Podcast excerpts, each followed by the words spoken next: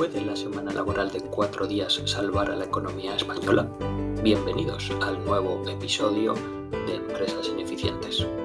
En este episodio vamos a hablar sobre la semana laboral de cuatro días, una medida que algunas de las empresas españolas más eh, reconocidas a nivel internacional han implementado para mejorar la productividad y el bienestar de sus empleados.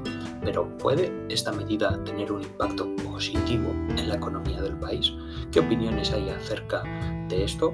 ¿Qué opiniones hay al respecto? Te lo contamos todo en este episodio del podcast de Empresas Ineficientes. La semana laboral de cuatro días, también conocida como jornada intensiva, consiste en trabajar solo cuatro días a la semana en vez de cinco, pero lógicamente añadiendo horas a la semana durante los días que sí que se trabaja, con lo que se consigue generar ese exceso de horas de cara a tener un día libre más en la semana.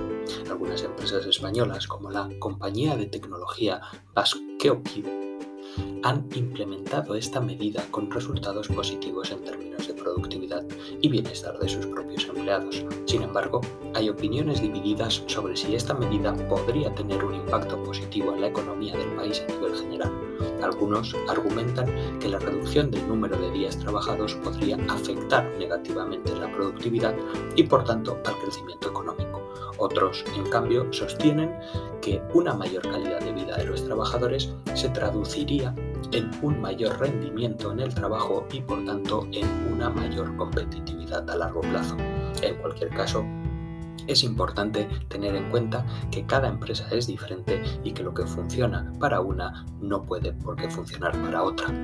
En resumen, la semana laboral de cuatro días es una medida que ha demostrado tener resultados positivos en algunas empresas españolas en términos de productividad y bienestar de los empleados. Sin embargo, su impacto a nivel general en la economía del país es todavía objeto de debate. ¿Qué opinas tú?